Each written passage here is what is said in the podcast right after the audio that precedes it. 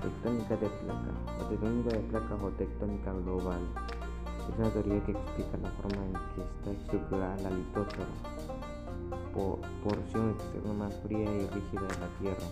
La teoría da una explicación a las placas tectónicas que forman parte de la superficie de la Tierra y a los deslizamientos que se observan entre ellos sus movimientos sobre el, el manto terrestre fluido. Sus direcciones e interacciones también explican la forma de las cadenas montañosas, orogénesis.